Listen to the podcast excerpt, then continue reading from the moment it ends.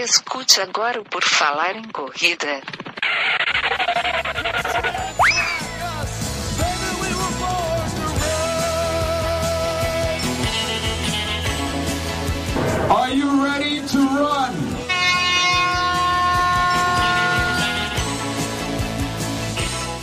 Começa agora mais um episódio do podcast do Por Falar em Correr. Estamos aqui, querido ouvinte, novamente. O meu nome é Enio Augusto e a minha convidada hoje é a Karina Teixeira, arroba corredora da vida real no Instagram, que você provavelmente já deve conhecer. Vamos conversar com ela, a vida dela na corrida, a vida dela, enfim, nós vamos falar sobre tudo isso. Tudo bom, Karina? Seja bem-vinda.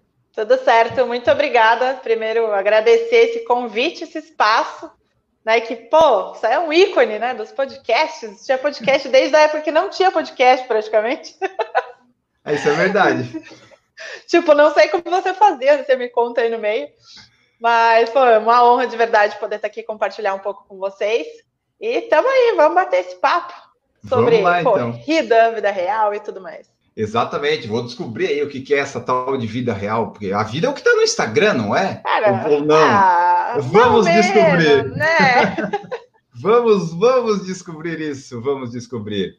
Então tá, pessoal, vamos conversar aqui com a Karina com a nossa pergunta já muito tradicional. Karina, me diga, quando é que foi que tu começou a correr ou desde quando tu tem esporte na tua vida? Como é que é que funciona isso aí?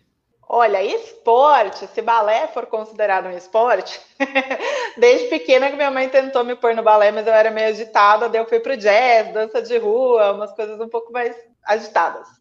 É, pratiquei pouco esporte, assim, de criança, sempre fui a criança gordinha, né, então, sei lá, não tinha muita afinidade com essa coisa, assim, do esporte. Eu até tentava fazer algumas coisas no clube, tipo basquete, rende, mas nunca super focada no esporte, nunca foi, sempre foi mais para o lado da dança mesmo. E daí de adolescente, eu comecei tipo com ah, aula de jump, aula de step, essas coisas, né, na academia. É, na época, eu estava mais ou menos no segundo colegial, eu tinha operado o tornozelo, então precisei ficar fora assim dessas, dessas atividades que eu fazia aeróbicas na academia. E nessa época eu até tinha uma vontadezinha de correr, né? Eu olhava, tipo, o pessoal correndo assim, e como umas amigas minhas faziam personal e ele dava de aquecimento, eu até tentava, mas por conta do meu tornozelo operado, pensa num, num pé bobo, tipo, que você não tem controle do seu pé. Uhum. Era isso. Eu não conseguia, tipo, daí eu desencanei, continuei fazendo minhas aulas, fui para a faculdade, é, tinha academia e fazia academia, tipo, normal, mas a minha maior academia era levantamento de copo, né, no bar da faculdade, então essa era a maior atividade. É, e nessas ganhamos uns bons quilos, eu bati mais de 100 quilos, eu não sei exatamente quanto, é, nesse período de faculdade. E quando eu saí, né, até agora que eu tô fazendo umas lives também com relação a corpos e tal, eu percebo muito isso, né? Quando eu saí, na hora que foi comprar o vestido de formatura, eu falei, opa, e aí, né? Hum. Como faz? Como brinca? Aí começa a tentar fazer alguma coisa para se mexer, para perder peso, né? Inicialmente naquela época ali. E nesse processo eu emagreci bem rápido, voltei a fazer aula de aeróbico tudo mais, e isso foi em 2012, e tive um cisto gigante, tipo, do lado do ovário, fiquei um tempão parada nesse processo de emagrecimento. E daí, quando eu voltei a poder ir para academia, que foi uns três meses depois, eu me coloquei como desafio andar uma hora por dia na esteira. Né? Nem tinha intenção de correr, porque eu sabia que meu tornozelo não é funcionava. É um desafio isso, na esteira andar uma hora. É, então, é que na hora para mim ali eu falei, pô, eu preciso continuar esse processo, né? Que eu tava muito empolgada, assim, só perdi tipo 15 quilos em três meses, foi bizarro, assim, foi bem rápido. E daí eu queria continuar, né? E como eu não podia, porque realmente eu fiquei com bastante dor ainda, é, quando eu voltei, eu quis acelerar. Então, além do que eu já fazia, eu quis botar essa uma hora de esteira. Aí, de novo, a parte ansiosa da pessoa começou a tacar a mão no botão de velocidade, do tipo, cara, é chato ficar aqui uma hora andando. Ah. Então, teve esse lado. E foi assim que eu comecei a correr. Tipo, nesse momento eu não queria, não pensava assim, tipo, ah, vou começar a correr. Foi realmente não, só vou tacar mais uma hora de aeróbico por dia. E daí, nessa de aumentar a velocidade, eu comecei a fazer um negócio, né, que hoje eu sei que é um fartlek, que eu não sabia uhum. o que era na época. E assim foi. Daí eu comecei a pegar gosto, o tornozelo não doía mais, não sei como. E foi. tipo, foi indo aos pouquinhos, e daí eu comecei a fazer os intervalados, né? Desde, ah, corre 30 segundos e anda 10 minutos, depois vai reduzindo e ajustando. Então foi assim que eu comecei a correr, tipo, foi sem querer querendo, não foi uma, um super plano de quero começar a correr e etc. Aí disso que veio todo o resto da história. Tá, porque começou a correr basicamente porque queria perder peso, né? Que é a, a grande é. maioria da história do, do pessoal, né? Uns 90% vê nessa no aeróbico ali da corrida, que é o mais simples, né? Vou começar para gastar as calorias e ver se perde peso. É, no meu caso não foi nem a ideia de correr, né? Eu queria andar mesmo, só que eu não tive paciência e foi sem querer, assim. Tipo, descobri a corrida realmente por acaso. Né? Na, naquela época, né, 2012, 2013, é, você também já é das antigas, você sabe disso, era um universo completamente diferente, né? Uhum. Então, não, não tinha essa coisa de corrida todo fim de semana. Tinha bastante, mas era em outro nível, né? Existia, tipo, web run, umas coisas, tipo, fotos completamente diferentes, era pequenininha, era uma bizarro. Mas... É, 2012, 13, é, ainda tá, acho que foi ali a partir de 2013, 14, acho que ficou mais, né? Eu comecei em 2008, Sim. 2008 tava, era bem, bem menos, assim. Era, bem, era bem... mato. Tem gente que é mais antiga ainda, mas eu acho que nesse último boom eu, eu comecei cedo. Sim. sim, sim, total. Aí teve o boom também, que eu acho que foi ali de 2016, né? Então você vê várias ondas, assim como a gente vai ver agora essa de 2020, com a galera que começou na pandemia. É, ou que parou, né? É, tem o retorno, eu tô num retorno faz uns três anos, e agora é mais um. É bom que já sabe o caminho, né? Na verdade, tipo, eu parei, eu vim todo esse processo, comecei a correr por aí, né, 2012, aí 5, 10, 21, aí 2015 eu fiz os primeiros 42, 2017 foi o ano que eu fiz um monte de loucura insana, que eu quis fazer uphill, desafio 28 praia solo, Bertioga Maresia solo, daí 2017 foi o ano de querer fazer tudo, de desafio realmente pesado, e daí depois eu tive um momento mais de trabalho, que eu não estava conseguindo treinar. Então, daí de 2018 foi um ano praticamente sem treino, né? Sem regra. Eu até ia ainda para provas, para treino, mas assim, completamente perdida. E 2019 foi o ano que eu aceitei realmente recomeçar, né? Do zero. Tipo, gente, não consigo correr 3 quilômetros sem andar. Tipo, real, uhum. assim. Aí eu, ah, mas você já correu 75. Tipo, é, mas eu corri porque eu treinei, né? E mesmo assim, não corri a prova inteira, obviamente. Mas é tudo treino, né? Não, não tem regra. Então, 2019 foi ano de recomeçar. Aí recomecei, daí chutei o sofá, saí de novo, tipo, zoei o dedo, não conseguia mais correr. Aí voltei, aí sofri um acidente de carro, aí parei de novo, voltei de novo e a pandemia. E tipo, aqui estamos. Tá nesse. Tá difícil voltar, né? Cara, tá, meu, tá muito foda, mas assim, é, faz parte, né? Eu acho que é um processo. É resiliência, né? É uma coisa assim que eu gosto, então não vou realmente desistir. Eu acho que quem tá largando, né? Quem não vai voltar, é porque talvez nem tivesse né, essa paixão toda pela corrida. Então, acho que quando a gente quer correr para a vida inteira, a gente tem que entender que vão ter momentos distintos. Tu pode querer correr a vida inteira, não precisa correr necessariamente sempre treinando, sempre fazendo prova, né? Tudo só se movimentar lá pela saúde, vai três vezes por semana, meia hora, para pelo menos ficar em movimento, né? Não precisa ser sempre assim, ah, vou treinar, vou fazer intervalado, vou fazer prova. É legal ter um objetivo, mas dá também para, né? Vamos só correr aí um pouquinho, né? Dar uma segurada, faz o exercício e tá bom. Exato. São momentos diferentes, né? Para eu aceitar essa, essa corrida de um jeito diferente, né? É, com menos quilômetros, muito mais lenta, voltar para o corre-anda. Foi bem difícil durante muito tempo, nem eu aceitei. Né? Só começou a fluir de novo quando eu entendi. Falei, tá bom, é isso, né? Estou com. Tinha engordado muito de novo também, né? Então, tipo, emagreci bastante. Aí, no ano que eu meio fiquei fora, engordei tudo de novo. Praticamente tudo de novo, né? Não foi tudo, mas ainda assim, precisou ter esse trabalho de me reencontrar onde que eu tava na corrida, que não adiantava eu querer fazer do mesmo jeito que eu fazia antes, porque não ia sair, eu só ia me frustrar. Então, acho que agora, né, todo mundo que tá voltando aí tem que ter isso muito claro também é um processo, né? A gente vai é. voltar, mas vamos, vamos entender onde a gente parou. Exato, é como se fosse uma lesão, né? É, nesses negócios, é tipo esse negócio da pandemia que teve, é como se tivesse lesionado, né? Tu teve que parar, agora tem que voltar. Provavelmente é. ganhou peso a pessoa, né? Provavelmente está fora de forma, não pode voltar como era antes, senão vai dar problema.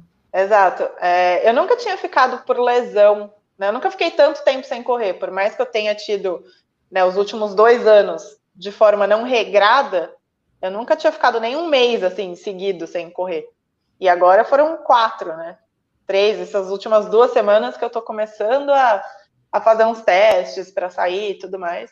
Mas é, é, realmente é um tempo e sem correr, né? Não sei se, se você também estava saindo, se não, mas eu acho que para a grande maioria, né, que não, que não saiu, que de fato ficou sem correr, ou que não tinha esteira em casa, é aceitar realmente esse momento e descobrir novos prazeres. Sim, é, aqui eu fiquei de março até maio, deu uns dois meses e pouquinho sem correr, até que a gente alugou essa esteira, tá aqui atrás de ah, nós. Ah, tá atrás. É que eu sou cega, eu... então eu tenho que grudar. Tem uma esteira aqui atrás de mim, é, a gente alugou uma, daí eu voltei a correr, senão provavelmente eu não ia estar correndo, porque a gente não está saindo na, na rua para fazer coisa por enquanto, o máximo é mercado, passei com cachorro e olhe lá, a gente não está correndo, então a esteira salvou a gente, senão ia bater quatro, cinco meses e ia. Não, com certeza, tipo, todo mundo que pôde, né, ter a oportunidade da esteira em casa, óbvio, né, seguiu o baile. Eu consegui a bike, que acho que deu uma ajudada, mas continua não sendo a mesma coisa, mas ela é o mais próximo, né? É, que nem Sim. fazer só os, os funcionais, esse tipo de coisa. Ele é bom, eu amei as aulas da assessoria por Zoom, essas coisas todas. Eu fiquei a louca do, do Zoom. E deu super certo, porque eu, meu corpo está muito mais forte hoje do que quando eu entrei na pandemia. É, que era algo tipo musculação, eu tô com bode há muito tempo. Tipo, muito tempo mesmo. Eu tô há 33 anos. Nossa, meu, e eu amava. Quando eu comecei, né, na academia, fazendo as aulas e tudo mais, eu, eu amava. E eu acho que eu, sei lá, eu peguei bode de professores, e assim, eu tenho ombro deslocado, eu tenho tornozelo operado, eu tenho tudo cagado, tudo zoado. É, então, é, é, complexo porque cada professor fala uma coisa, ah, você tem que fazer isso, você tem que fazer aquilo. E daí, tipo, gente, vocês podem se decidir o que, que eu vou fazer? Porque tá, tá me bodeando. Então foram várias vezes isso. E daí eu fui largando, e daí agora que eu engrenei realmente em fortalecimento. Né? Quando eu uhum. fazia muita montanha, eu tinha mais essa preocupação. Quando eu parei de fazer tão seguido a montanha, eu fui perdendo. E daí agora eu voltei, então eu acho que nisso foi muito positivo. Mas a sensação de correr ainda, tipo, é muito difícil manter o mesmo condicionamento. É possível, assim, a não ser quem, sei lá, tem talvez o histórico de atleta, porque no caso da maioria, assim, não, não dá, não dá. É, não, correr, tipo, às vezes tu pode estar fora de forma, pode estar num dia ruim, mas se tu conseguiu correr, quando tu acabar, vai estar melhor. Depois, claro, você vai tomar banho, vai dormir, de repente você vai ficar ruim de novo, mas assim que tu acaba, tu sempre acaba bem. Não, total, total. E eu acho que nesses, nesses dias que eu tentei sair aqui, né, aqui perto, indo perto de casa, eu sempre fui a pessoa que odiou correr, tipo, em calçada. Sabe, sair correndo assim na rua? Uhum. Que nem eu moro no centro, né, aqui em São Paulo. Então, não é um lugar arborizado, plano. Cara, tem cotovelo, tem gente de rua, tem, tipo, tem um monte de coisa no meio do caminho. E subida, descida, escada, monte de lixo, feira. Então, assim, é um, uma corrida de obstáculo, né? Não é uma coisa uhum. é, que você consegue imprimir ali um ritmo e tudo mais. E eu não gostava de correr assim, até por conta do meu tornozelo, né? Correr na calçada faz ele doer muito. Então eu sempre saía meio tipo, ah, não gosto. Só que daí agora, voltando, eu descobri um prazer nessa corrida. Do tipo, sabe aquelas propaganda gringa que a pessoa sai de casa, assim, sai correndo já, tipo, pisou na porta uhum. e sai, tipo, maluca, assim, óbvio, lenta, né? Mas, tipo, meu, vou correr mais forte nessa subida. Vou correr Sim. sei lá, mais leve aqui, onde tem uma escada, onde tem coisas mais no caminho. Então eu acabei achando divertido e sei lá quando que a gente vai voltar a correr de fato, certo? Mas por enquanto está sendo bem divertido. É porque você ficou tanto tempo parada que, tipo, a gente começa a aproveitar assim, porra, eu tô conseguindo correr na calçada, eu já tô muito no lucro, né? A pessoa já fica, é como se tivesse muito tempo lesionado, que nem eu fiquei ano passado. Quando volta a correr um quilômetro, 300 metros, assim, porra, que bom, eu tô hum. correndo sem dor. Ah, tá bom, então tá bom assim. Sim.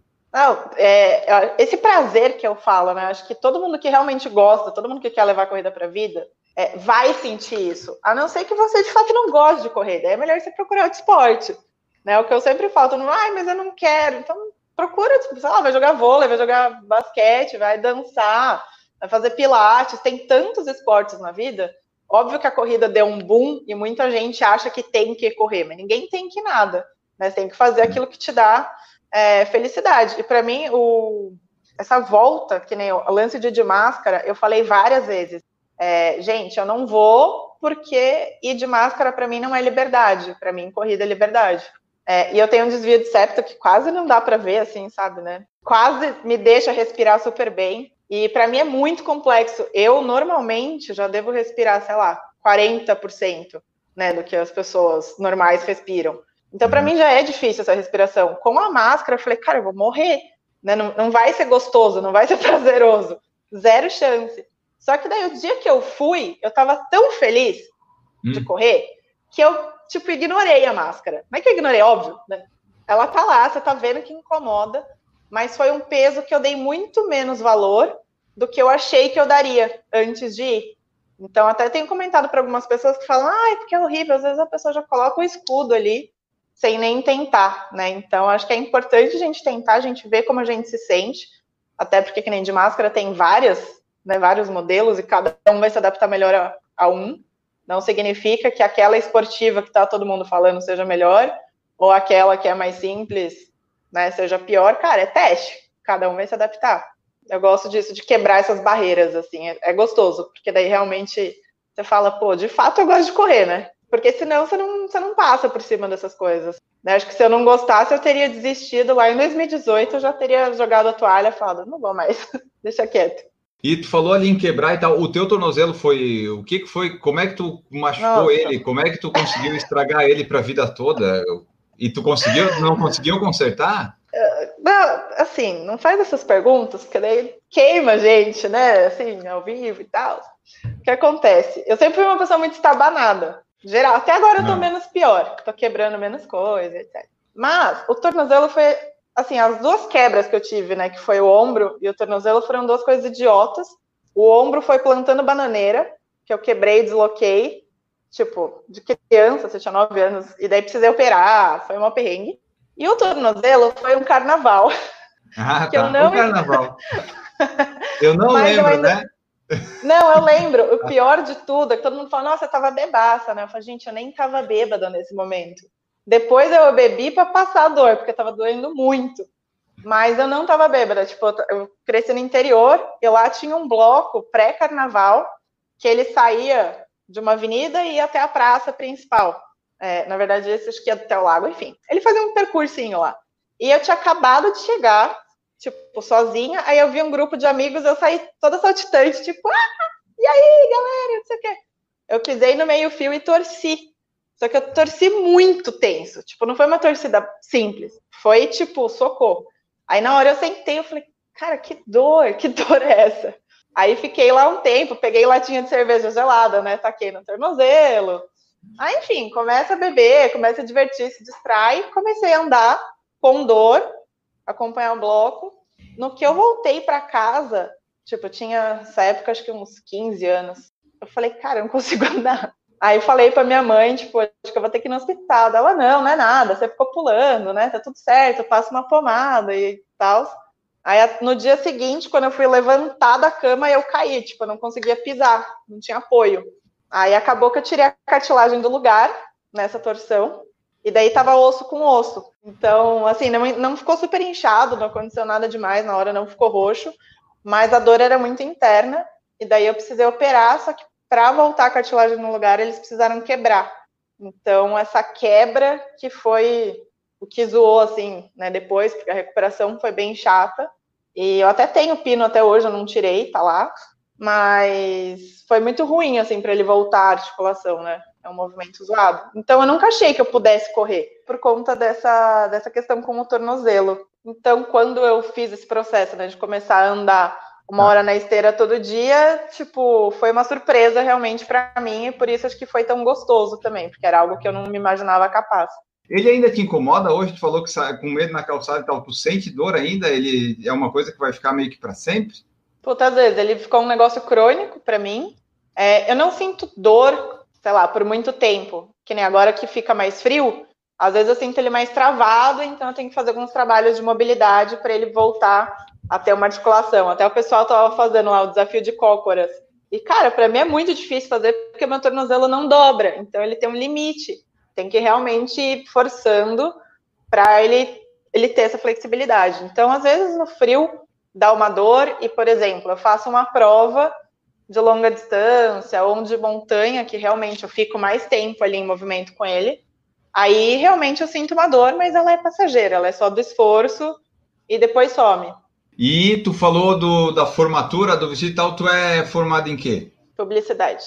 Publicidade, entendi. Ah, daí fica mais fácil mexer no Instagram, nessas coisas, né? Então, mais ou menos, porque às vezes o problema tá aí, né? Eu sempre. Uma coisa que eu brinco, mas no fundo eu fico chateada também. Porque eu faço tanto para os outros, né? Meu foco nem é o digital, mas eu, eu trabalhei sempre com eventos e agora com eventos é, mais relacionados a esporte, ações, ativações e influência também. Então, às vezes eu faço tanto planejamento para os outros e o meu mesmo não consigo fazer. Por questão de tempo, correria do dia a dia. Então, realmente, né, no trabalho ali eu entrego o que eu tenho que entregar.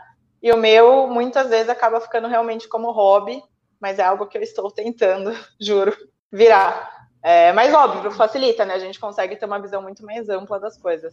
É, ah, mas assim, tu, mesmo tu dizendo que não dá atenção, o teu perfil ele é muito atualizado, é, tem sempre coisa lá, tu tá sempre fazendo. Então eu imagino que se tu tivesse, se tu se dedicasse, tivesse tempo, ia é. ser uma coisa estrondosa. É, eu, eu queria estar milionária, né? Se eu tivesse conseguido dar esse Bom, tempo todo.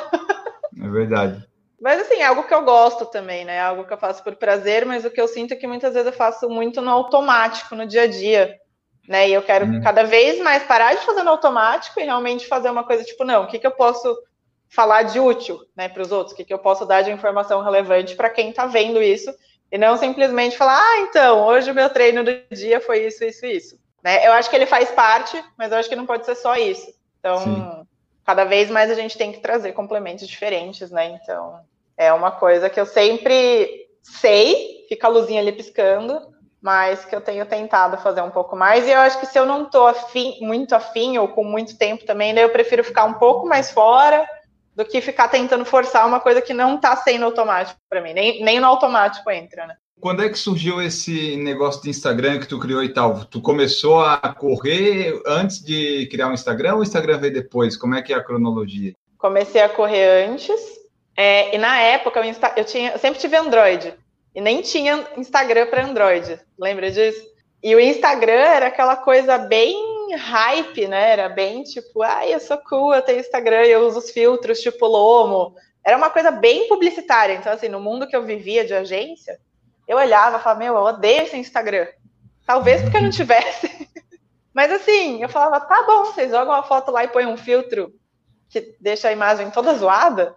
Sei lá, não entrava muito na minha cabeça. E daí, quando veio o Instagram para Android, eu fiz, mas era um arroba Karina Teixeira, total pessoal, assim. Na época, eu comecei a postar os treinos, então, se for lá no final do meu feed, as primeiras fotos são de tela de esteira.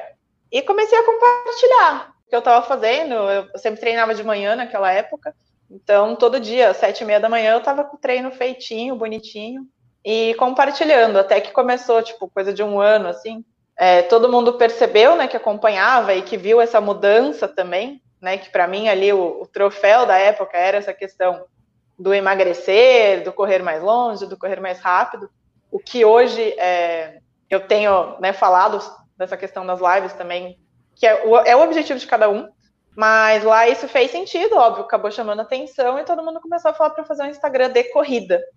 E como eu sempre trabalhei em agência com horários até de madrugada e tudo mais. Eu falei, cara, eu não vou dar conta de um Instagram, muito menos de dois. Então nunca foi minha ideia assim, tipo, amplificar para outro, fazer um pessoal e um de corrida. Aí esse nome surgiu de uma vez em uma conversa com o Beto, Metal Runner. Falou assim: Nossa, é muito vida real. E eu falei: É isso. E eu tava buscando um nome. O que, que eu chamaria? Porque naquela época tinha umas coisas assim, tipo, corre rápido, pense tartaruga, corre isso, corre aquilo. Então você sempre estava numa caixinha, né, relacionada uhum. ao seu tempo, relacionada ao seu jeito de correr, ou tipo, primeira maratona, tinha muito Insta assim naquela época. E eu não me encaixava em nenhuma delas. Assim, eu falei, cara, tá, hoje eu posso estar fazendo uma maratona, mas eu queria fazer cinco de novo. E daí meu nome vai estar lá, tipo, ai, maratona. Tipo, não. O que, uhum. que engloba tudo? Então, achei que o Vida Real cabia muito bem, porque ele mesclava os dois universos. E daí, em 2013, eu mudei para Vida Real e assim ficou até hoje. E eu gosto muito dele, tem um carinho muito grande com esse nome. É, e tu falou lá na época que não tinha, que não ia conseguir dar conta de dois, e na época não tinha como logar com várias Sim, contas, né? Começou tinha. há pouco tempo isso. Nossa, era muito, era muito tenso, era muito chato. Aí teve a época que nem eu tive Samsung, né? Daí você conseguia jogar naquele Nox, que era um ambiente seguro, aí você conseguia instalar duas vezes o Instagram, uma em cada. Então dava para deixar logado nos dois. Ai. Mas ainda assim, era muito chato, era muito ruim, né? E não facilitava. Então, para mim, sempre agregou e acho que ele teve seus questionamentos, né? Tipo, ai, mas você tinha que falar só de corrida. Eu, ah, não, vou falar o que eu quiser. É, na verdade é isso, né? Você fala. Tem muita gente que acaba criando o perfil. Às vezes o pessoal vira de corrida ou criam de corrida porque a família, o pessoal, ah, se eu falo de corrida, tá, então eu vou criar um só para falar de corrida e esse aqui vocês seguem e não vai ter mais nada praticamente nesse aqui, mas tudo bem. Exato. Exato. E eu acho que eu sempre acreditei, né? Que assim, eu não sou só corrida. Então não tem como eu falar só de corrida.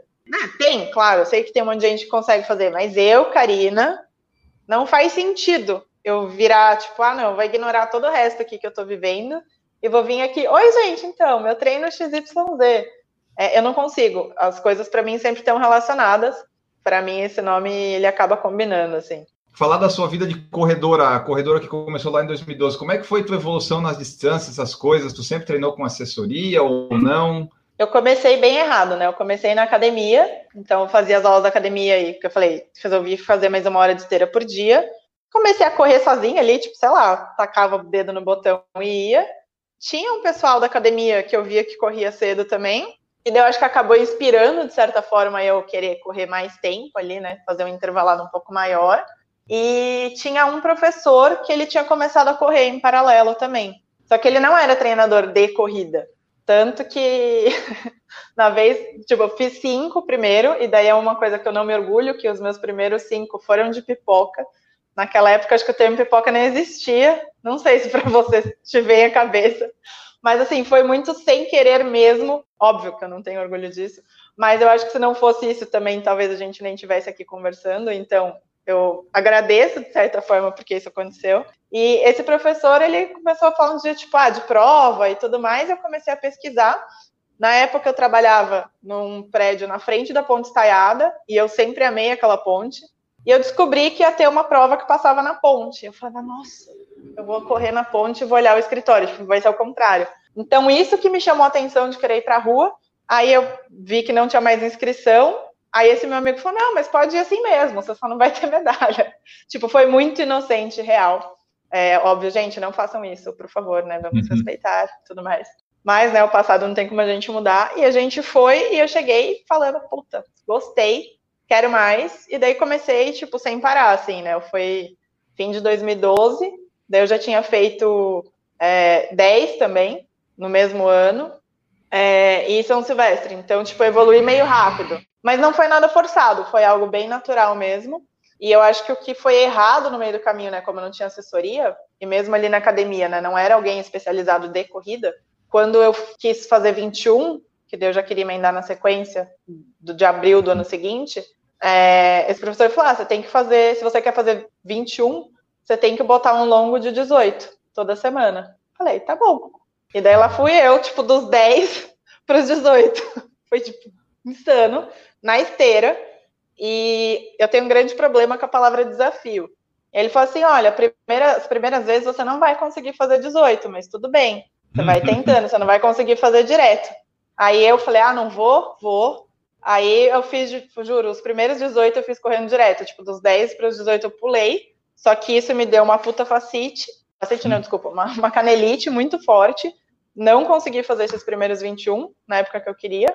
E daí acabei jogando para o segundo semestre. Daí, assim, tendo aquelas planilhas de revista, né, de site, me baseando por elas. E eu fui entrar em assessoria em 2014 só, eu acho. Que daí entrei, até aí eu só fazia 21, e daí em 2015 que eu tive o plano de maratona, Aí troquei de assessoria, foquei mais na maratona mesmo. E daí na maratona que eu fui subindo. Mas daí eu acho que tiveram alguns pontos que não foi tanto de evolução, tipo, ah, eu vou ficar baixando meu tempo. Porque no meio do caminho eu descobri montanha, então eu comecei a fazer montanha e asfalto em paralelo. Então eu nunca conseguia ficar baixando o tempo. Só que daí eu criei esse desejo por desafios maiores. Isso que me motivava naquela época até querer fazer o 75 de Bertioga Maresias. Então, o teu foco na corrida, ele já foi algum dia baixar tempo assim, ou é mais é correr, é os desafios, às vezes aumentar a distância e ritmo nem tanto? Ele já foi. É, eu acho que a partir do momento que eu fui para as montanhas, ele acabou deixando de ser prioridade. Mas toda vez, quando eu comecei, toda vez, não, quero baixar, quero baixar, quero baixar, e eu fui numa crescente, né, para 21 também. É, maratona, né, a, prime a primeira eu ainda fui machucada por causa de montanha, então essa briga de asfalto montanha começou relativamente cedo, assim, para mim. Mas é o que eu falo, eu até tô com a minha camisetinha aqui de longas e curtas, asfalto e montanha. Eu não consigo dizer, falar assim, ah, qual que você mais gosta? Eu não sei dizer, juro. Ah, eu, é eu preciso... meio que dividida entre asfalto muito, e montanha? Muito. Uhum. É, eu gosto muito dos dois, só que de maneiras diferentes, sabe? A vibe da montanha é por uma coisa e a do asfalto é por outra. Mas a do asfalto, eu acho que todo esse processo, né, de, de ter ficado meio fora em 2018, ele não me deixou ter essa, essa busca toda por baixar o tempo. Mas é algo que eu ainda quero fazer, né, inconscientemente. Eu ainda tenho que, tipo, não, tenho metas ali que desde sempre elas existiam e eu não consegui, nesse último período, ir atrás delas. Porque eu priorizei outras coisas e eu sei que eu priorizei essas outras coisas. Então, hoje tá tudo bem quanto a isso. E assim, dessas provas aí que tu já fez, a distância que tu gostou mais de fazer é qual? 5, 10, 21, 42? Ou é assim, em montanha? Montanha não tem distância, né? Mas qual que é a que tu gosta mais, é. assim? Não, até tem distância, né? Eu acho que para asfalto, eu gosto mais de 5 ou 21. É que eu acho que em ambas, como nos últimos tempos eu não estava tão encaixada para ritmo, não foi tão o jeito que eu queria, mas que nem 10 é uma distância, é a que eu menos que eu menos amo, porque 10 você sofre muito tempo inteiro, né? Por mais que uhum. seja um ritmo mais devagar, mas enfim, é o seu ritmo e o seu limite. Então, eu amava 5, porque acaba rápido e você sofre, mas é um sofrimento intenso e rápido ali. E os 21 por conta de curtir a prova, né? De realmente estar tá ali por mais tempo. É, eu uso meio que como uma forma de meditação, sabe? De transe a corrida. Então, para mim tem muito disso também. Eu acho que os 21 ele é o mais gostoso nesse sentido. E daí para montanha, eu já prefiro tipo 42. Porque daí, tipo, se eu já vou pra montanha, se eu já vou até os quintos dos infernos, eu vou gastar gasolina, eu vou ter que viajar. Tipo, é, é um perrengue, né? Então, assim, eu não consigo olhar e falar, nossa, eu vou para 7, para 5. Nos últimos tempos, eu tive que fazer isso por conta do condicionamento que eu tava, que não estava adequado para fazer 42. Mas a minha preferência é, indo para o meio do mato, é as distâncias maiores. Como é que você consegue se manter motivada com os exercícios? Você consegue se manter motivada? É sempre motivada ou não tem motivação e vai sem motivação? Como é que é que funciona? É, ó, nesse período agora eu tô tendo. Eu acho que eu tô muito motivada, tô bem feliz, né? Como eu falei, com os treinos. Eu acho que aqui em casa encaixou. E eu acho que essa motivação vem realmente porque eu gosto, porque eu tô curtindo fazer o que eu tô fazendo. Né, eu acho que eu tive esse momento que eu falei, puta, peguei meio bode de musculação, ou às vezes de algum funcional, que às vezes, ah, tava do lado, de um lado da cidade, o funcional tava acontecendo do outro, e daí no meio do caminho tinha todo aquele trânsito, todo aquele caos, então isso me desmotivava. Eu acho que hoje, como encaixou sem perrengues, né, entre uma coisa e outra, tá indo muito mais fluido. E eu acho que com relação né, aos treinos de corrida em si, é, é realmente saber que eu gosto, né? Saber que, para mim, a corrida é muito uma coisa de conhecer lugares, de me levar a ter experiências diferentes. Então, acho que essa motivação, ela me faz é, treinar minimamente o que eu sei que vai me levar para algum lugar. Né? Às ah, vezes eu posso não estar tá no, no meu melhor, na minha melhor performance, né, para mim, mas eu sei que se eu quiser correr e andar 21 quilômetros, eu vou conseguir. Sabe? Ah, puta, eu quero chegar de um lugar no outro. Que isso é um fator que me motiva também, né? Tipo, gostar de sair ponto a ponto. que o Gabriel Lima perguntou também. Gostaria de saber da Karina o que a corrida representa na vida dela. Então é um pouco isso que tu falou agora, né? Exato. É descoberta e a liberdade, eu acho que esses são os principais. E o desafio, né, que me puxa. Então eu caí realmente nas montanhas porque eu queria ver algo ali de diferente. Tá, e para onde é que a corrida já te levou aí? Quais foram os lugares mais legais, bonitos ou distantes, peculiares que tu já foi por causa da corrida? Ó, eu não fui para muitos lugares, tá falando assim, tipo de tanto de Brasil quanto de fora. Para fora eu só fui para o Chile. É, no Chile eu fiz a maratona de Santiago, que foi nesse ano que eu estava bem mais ausente das corridas. E fiz também uma prova em Valdívia, que é sul do Chile, uma região que chove bastante. E daí lá eu fiz uma prova de montanha. Foi a minha primeira viagem para fora, então a corrida já me levou para lá, né? Porque foi através da corrida que possibilitou essa viagem, essa experiência. E ali, essa de trilha foi das, um dos lugares mais perrengues, assim, mais malucos, mais inóspitos que eu fui, porque realmente é um outro clima daqui do nosso. Era uma trilha bem pesada, com bastante lama.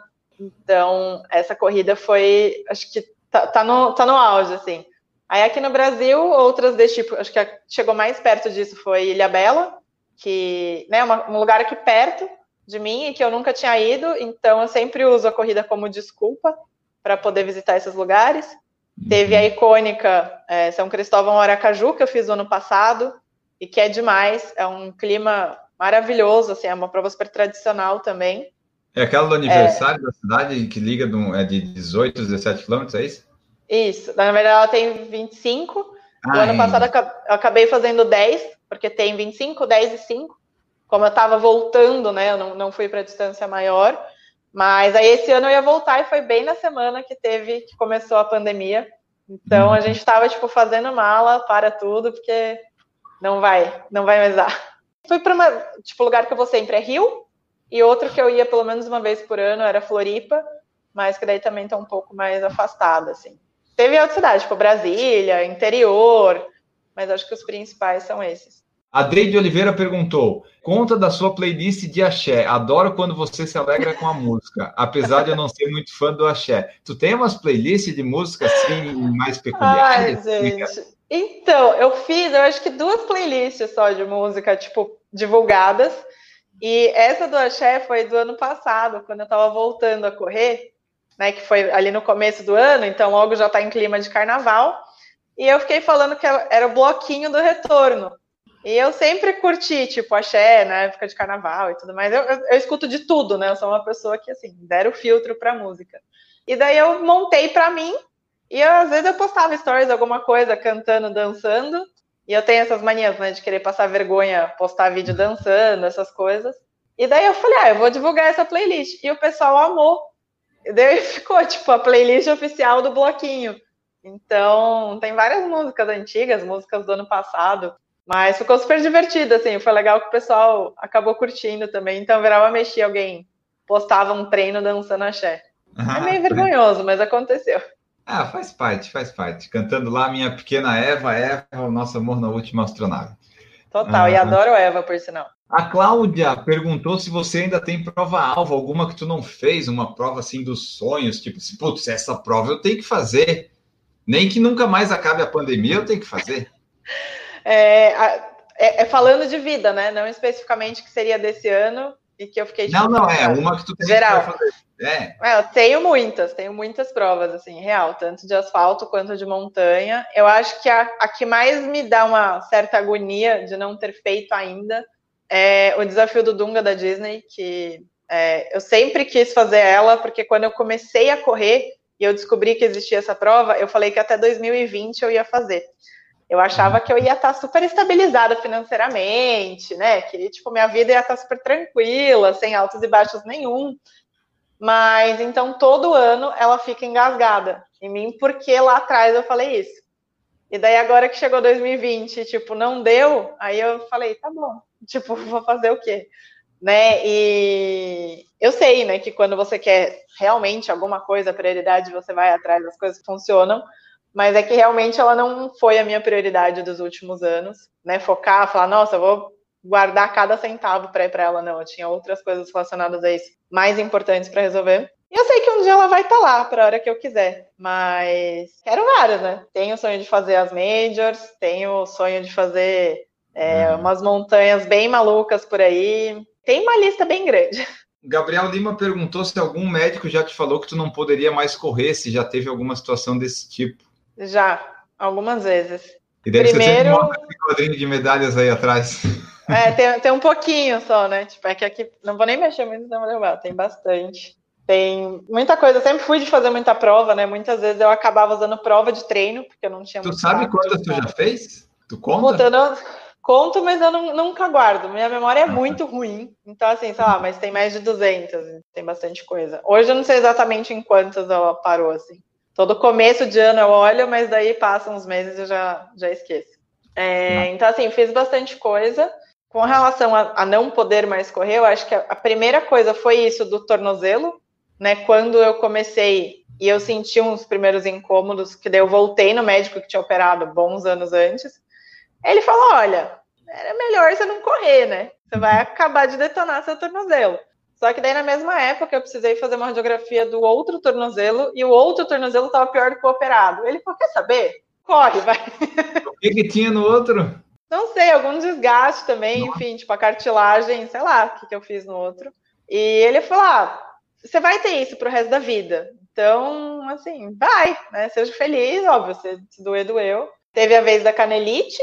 Na verdade, não é ouvir que você não vai poder correr nunca mais, né? Mas foi eu ouvir de que eu ia precisar ficar um bom tempo sem correr. E como eu estava uhum. acabando de começar, aquilo para mim foi um choque. Tipo, como assim você vai vir me falar isso? E daí acho que a última foi em relação ao coração, que falaram que eu tinha sopro e que eu não devia correr, e que até hoje eu não sei a resposta certa disso. Então, às vezes, é, eu nem falo muito sobre isso, mas muitas vezes eu me pego agoniada do tipo, será que eu tenho alguma coisa ou não? Mas Na tu tem eu... sopro ou tu não tem? Então, depois concluíram que eu não tinha, que era algo ali normal e que principalmente o corredor tem. Só que eu, foi um exame que eu fiz antes de fazer uma prova de montanha, que era obrigatório, você levar o atestado médico. E daí foi um médico que foi muito babaca, tanto que estava eu e mais um amigo no mesmo lugar para fazer o exame, e para ele também. Então, assim, saiu os dois, triste, cabisbaixo, tipo, assim, a gente nunca sentiu nada, tipo, sei lá, se o equipamento dele estava zoado, assim, não sei. E daí depois eu fui procurar, fora não, o que você tem não é nada demais, não tem, não tem nada, é um sintoma que muitos corredores de fato têm. É, nem lembro exatamente como que era o termo, mas eu fiquei muito tempo com essa encanação, sabe? Até pelo meu pai ter problema de coração, eu acho que isso me travou um pouco. É, quando eu ouvi desse, desse, médico, sim, que ele falou: você não deveria correr. E daí o, o sair dessa frase assim foi um pouco difícil. Ainda mais pela quantidade de desafios que eu estava fazendo, né? Que foi bem no ano de Bertioga Maresias. Fiz aqueles exames de. É, para saber se eu estava com overtraining, alguma coisa, e não. Eu só estava realmente cansada por conta de, de, volume mesmo, né? Não tinha nada demais. É, esse negócio de não poder correr quando tá lesionado é uma coisa, mas daí quando falam relacionado ao seu coração, você sempre pega pensando, né? Putz, mas o coração, o que, que eu vou fazer nesse caso? Não, não. tem o que fazer, né? É mais não. difícil. Total. É, e é algo que pega a gente desprevenido, né? Ainda mais assim, eu nunca senti nada. Então, como que. E eu fazendo um monte de prova louca, né? Montanha, um monte de coisa. Aí, do nada, um médico vira e fala que eu tenho alguma coisa que eu não posso correr. Pô, foi, foi bem ruim, assim. Essa época eu fiquei bem, bem balançada. E depois que eu fiz esse exame né, do overtraining, eu acabei ficando sem plano de saúde. Então, assim, eu nunca mais é, investi grandes coisas a, a procurar isso. Mas eu também nunca mais senti nada. Eu acho que é só uma um fator meio psicológico que às vezes bate aquela frase dele, sabe? Sim. Tipo, sei lá, eu tô, tô cansada, né? Tô ofegante, você fala, será? Eu acho que é só, acho que é só uma neura. Será que é agora? É tipo isso. E perguntar aqui, ó, já que estamos falando de um pouco de montanha, queria correr em montanha, mas nunca fiz. Qual você indica para estrear? Tem alguma prova assim que tu considera que a pessoa deveria fazer ou tipo qualquer uma de montanha, uma distância curta só para não não exagerar? Não, tem vários tipos diferentes de prova de montanha, né? Eu acabo dividindo em off-road, que eu chamo aquelas provas que são estradão de terra, sabe? Que tem subida, tem descida, mas é um estradão. Então você não tem um nível técnico, você realmente só está fora do asfalto com altimetria. E existem as provas trail, né, que eu chamo de montanha, que tem uma altimetria bem mais acentuada, e tem as famosas single tracks, né? Que são aquelas trilhas realmente mais fechadas, que vai ter perrengue, vai ter barranco. Tem uns barrancos que você vai subir de quatro, outros que você vai descer rolando. Então, assim, é realmente perrengue que, que faz parte. É, eu não recomendo começar nessas, que é muito perrengue, porque senão realmente a pessoa pode se traumatizar e se barrar aí, e aí fazer uma coisa que é super legal. Então, por exemplo, aqui em São Paulo, uma off-road que eu acho que ela é super boa para começar é a Igaratá, que ela é um estradão, uhum. o visual é super bonito, mas ela não tem nenhum nível técnico de, de perrengue, né? Você não vai escorregar de um barranco e morrer, não, nada disso vai acontecer. É, e tem também as provas tipo 28 praias, né? Que são tem o solo, que é o que eu gostava de fazer, mas tem os revezamentos também. Então aí dá para você falar, puta, essa pessoa gosta mais de praia, esse vai para areia. Essa gosta de trilha, essa vai para trilha. Esse uhum. outro aqui pega asfalto. Então você consegue dividir bem a equipe ali de acordo com as habilidades de cada um. E é um tipo de prova que, vamos supor, por mais que você vá para ela e faça o trecho de praia reta, é, você vai ter contato com o clima de trail. Então, eu acho que é um bom caminho para começar também. Bertioga Maresias, Desafio 28 Praias, são provas híbridas, mas que trazem esse clima. Tá, e essas provas aí, é, dessas aí tu já fez a 28 Praias e Bertioga, você fez essas duas já? Fiz. E quais Sim. dessas provas longas aí que tu fez assim, se foi muito complicado, muito difícil, quanto foi para treinar, para fazer, para chegar lá e correr? Como é que foi assim, pelo menos de uma delas grandes aí, qual dessas que tu achou mais difícil, desafiador? É, é uma pergunta complexa e eu, eu não consigo responder se eu não falar o combo de 2017. Ah, vamos né, no combo então. O combo é sempre bom. Foi as principais, né? Foram Up Hill, Desafio 28 Praias e Bertioga Maresias. Eu já havia feito em 2016 o Desafio 28 Praia Solo Costa Sul, que era a etapa tradicional, mas era uma etapa que, só para você ter uma referência, né? Eu fiz os 42 de montanha, subida, tudo mais, em 6 horas e meia. Né? Na, na montanha, o seu tempo ele é muito maior. Sim. E você tem que saber disso, que senão você pira, né? Tentando buscar seu tempo normal. E a, me apaixonei, e daí 2017 surgiram com a Costa Norte no, no segundo semestre. Então, no primeiro semestre eu fiz 21 solo na Sul, e no segundo semestre eu quis ir para os 42 é, da Costa Norte, só que era uma prova completamente diferente.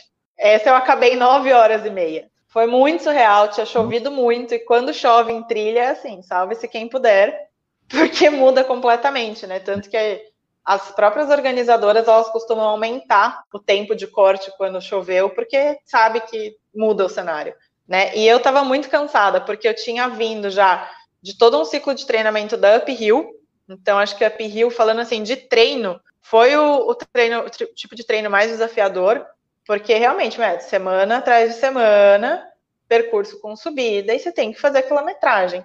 Agora, quando eu ia para trilha, eu nunca treinei especificamente para trilha. Né? Eu sempre ia só usando volume e chegava ali na trilha e salve-se quem puder. Então, se você está fazendo mais trilha, você tem mais malícia. Se você está fazendo menos, você fica com um pouco mais de receio, né? Enfim, é tudo uma, um jeito que você está lidando com o percurso naquele momento.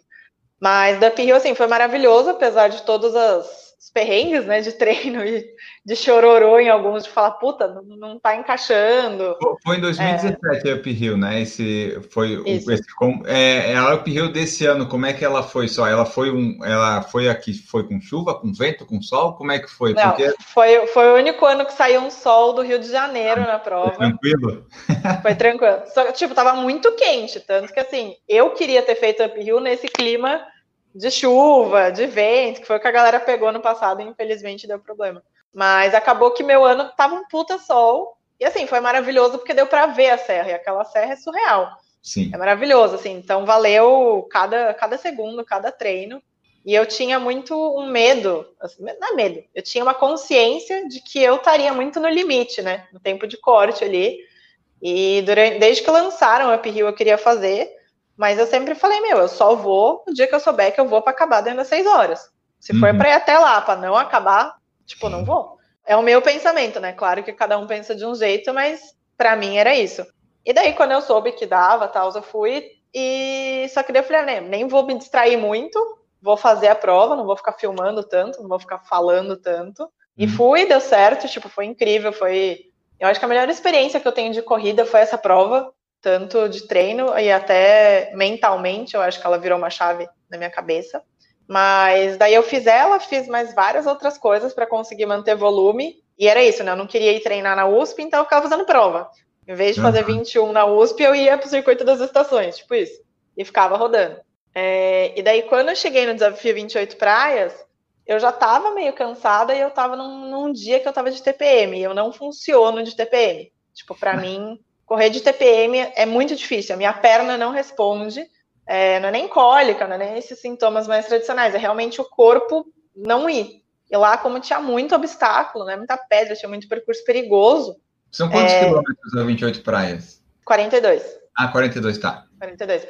Agora tem mais a costa central, que eu acho que tem menos, eu acho que é 30. Tem um percurso diferente que esse eu ainda não conheço.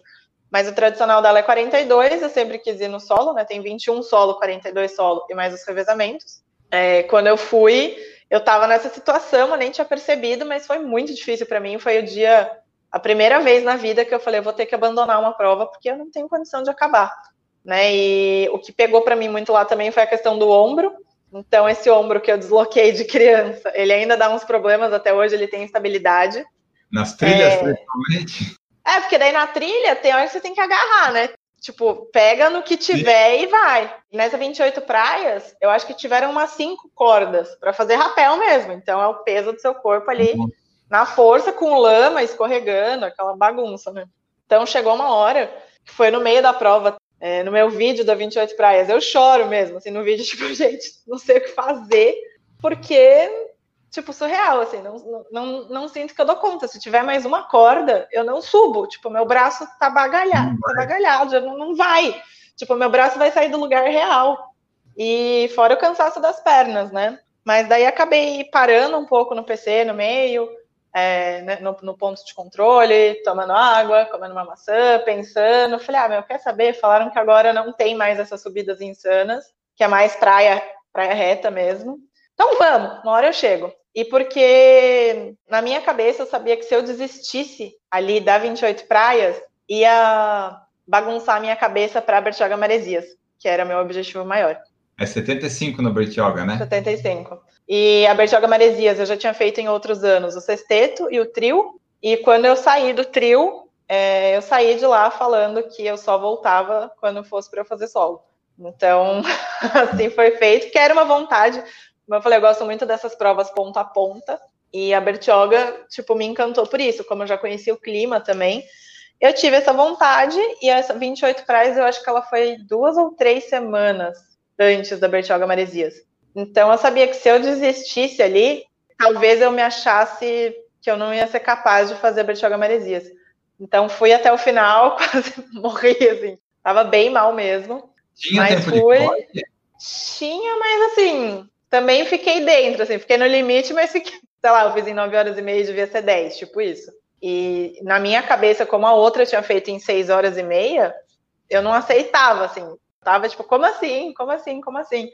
Tanto que o organizador, né, que a gente sempre se trombava, era meu amigo e tal, ele falou: Meu, o que aconteceu com você? Ele falou: Pô, de primeira da categoria você foi para a última. Eu falei: é, Então, tinha para hoje. Quando é que foi que o teu Instagram ele cresceu, que tu começou a ter mais, talvez, influência, alcance, enfim, para começar a participar de eventos, essas coisas? Quando é que foi que o teu Instagram tu viu assim, putz, isso aqui tá funcionando, o pessoal tá, tá seguindo, tá engajando, tá tendo coisa. Quando é que foi que virou assim, que tu percebeu? Ó, eu mudei o nome no ano novo de 2013 para 2014. Então, em 2014, que tinha virado mil seguidores, daí eu mudei o nome. E daí que ele começou a crescer exponencialmente. Tipo, era muito assim, tipo, toda semana, e na época eu ainda fazia aquelas comemorações, ah, obrigada, tantos mil seguidores. Então lembro que isso era muito, tipo, contínuo, né? Hoje, enfim, hoje ainda só faço besteira. Aí bate os 42 sem venda de ficar fazendo 42 Nibira, esse tipo de coisa. Mas só pela zoeira, né? É, naquela época eu acho que sim, eu era mais apegada com isso. E porque realmente eu fui descobrindo esse outro universo e era gostoso, né? Era uma época que o Insta era por timeline mesmo, né? Não era algoritmo. Então, Sim. você saía de uma prova, você via todo mundo ali que ia na prova, era muito gostoso. Então, pô, a gente fez muita amizade ali, né? A gente tinha realmente uma relação muito gostosa. E nesse ano de 2014 que ele 2014, 2015, que ele cresceu muito, mas acho que mais 2014. Primeiro evento, assim, eu nem lembro, mas eu lembro que o primeiro tênis que eu recebi foi do nada. Foi um Nike Lunar Glide 5. Tipo, as pessoas que estão aqui não devem nem saber o que, que é isso. É bem histórico, assim mesmo, bem antigo, e porque eles falavam com a galera sobre 25, né, sobre 25 anos, e eu uhum. tava nisso, então nem, nem sei muito bem como chegou até mim, mas foi o primeiro, assim, que eu lembro. De evento, eu confesso que eu não lembro qual foi o primeiro, mas foi essa época, assim, 2014, 2015, forte, aí 2016, 2017, eu senti que tava mudando muito é, os objetivos da galera dentro do Instagram. Então, eu acho que isso me deu uma baqueada que, tipo, gente, vocês só estão querendo, todo mundo tá entrando aqui para ganhar tênis, sabe? Bater um bode, assim. E porque eu via que era mais do que isso, né? A parte que eu gostava tinha muito, tinha muito além. Aí agora eu acho que 2019 para cá voltou um pouco mais para os trilhos e agora pós-pandemia tá ainda mais do jeito que eu gosto, né? Que as pessoas realmente voltando a ser pessoas e uhum. parando de ser só aquilo que querem mostrar para o mundo da vida perfeita. Pois é, o, o mundo ele não é perfeito como às vezes aparece no Instagram, né? Porque o, o teu perfil, né? O nome já diz, né? Corredor da Vida Real. Tu, tu fala umas coisas mais reais, assim, né? Porque tem uns perfis que a gente vê por aí que é incrivelmente tudo muito bem, muito redondo, muito perfeito, muito. Nossa, eu queria ser assim, mas não tem como. É difícil, né? Como é que é que tu vê isso aí? É, não, não, digo nem que é difícil, eu digo que é impossível, porque não existe. Óbvio que muita gente só vai postar essa parte, mas eu acho que a grande virada que a gente teve também agora, né, no meio da pandemia, foi essa, tipo, o, o cancelamento da Pugliese, né, que chamaram. Então, assim, é óbvio, ela ia voltar em algum momento, né, ela não ia sumir para sempre. Mas é, ela tem todo, toda a cena dela, né? O jeito dela, e isso não, não vai mudar, ela vai continuar falando assim é, e agradecendo por todas as besteiras que ela faz, e, né? Aquele jeito que a gente já conhece. Mas até hoje de manhã a gente estava falando sobre isso, e a questão do cancelamento de pessoas, de marcas, ela, ele é muito complicado, porque ela podia ter se matado até, né? Então, assim, é bem sério, né? O quanto que as pessoas ofendem também. Só que eu acho que a lição que a gente tem que tirar disso é que, assim, essa vida perfeita, ela não existe, né? Em é. algum é. momento você vai deixar isso até pode postar no Instagram só as coisas legais, ok, mas é, não é só isso que tem, né? Não, Às vezes tu quer postar porque assim, porra, pelo menos ali eu vou postar as coisas para me divertir, mostrar que tá legal e tal, né? Mas a gente sabe que não dá para ser 100% não, assim. Não, não dá, e assim, não existe, né? Claro que tem toda a galera, principalmente mais motivacional, né? É, que vai realmente só falar desses lados, tipo, não, e daí você pega aquele desafio e vai lá e encara de frente. Eu gosto até dessa parte, mas assim, não dá para ser isso o tempo inteiro, é muito difícil. Até essas pessoas que pregam esse tipo de discurso, é, na vida mesmo dela de bastidores, é muito difícil ela ser assim 100% do tempo. E o que eu acho que a gente fica aí nesse pós-pandemia em relação ao Instagram, YouTube e qualquer outra coisa, é que, cara, cada um tem a sua vida, ela vai muito além das fotos bonitas do feed, né? Cada vez mais a gente precisa falar de outras coisas também, não adianta, ah, é só a corrida e nada mais aqui entra no meu. Sim, sua vida é mais ampla que isso. Em algum momento ela vai é, esbarrar né, no Instagram, nas suas atitudes que você vai ter, às vezes, num evento, numa corrida. Então, assim, as pessoas acabam te conhecendo, né? Não, não dá para dizer que você vai conseguir enganar todo mundo o tempo inteiro só com essa casca que é a rede social. Mas eu estou gostando do caminho que ela está indo agora, né, por conta da pandemia. É, tudo que todo mundo está revendo, eu acho que tem uma grande oportunidade da gente ser mais profundo em alguns assuntos. É porque a gente viu, né? Teve muita gente que. Quer dizer, muita gente não, mas a gente sabe, tem pessoas que corriam, mas aí depois que, tipo, ah, veio a pandemia, não dá mais para correr, para postar as fotos bonitinhas e tal, daí de repente para de postar, né?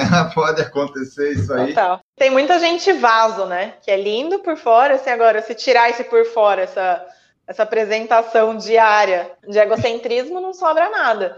Então, muitos que realmente usavam só para postar o relógio ali todo dia, para postar a foto bonita pós-treino, se viram, tipo, tá, não tenho do que falar, não, não, não tenho nada além disso para mostrar. Então, é. isso é muito triste, né? Porque realmente você vê que as pessoas, muitas pessoas, né? Óbvio, não é todo mundo, mas que esse ambiente virou até um pouco tóxico, né? E mexeu com a sanidade mental das pessoas, que é algo que eu bato muito já tem algum tempo.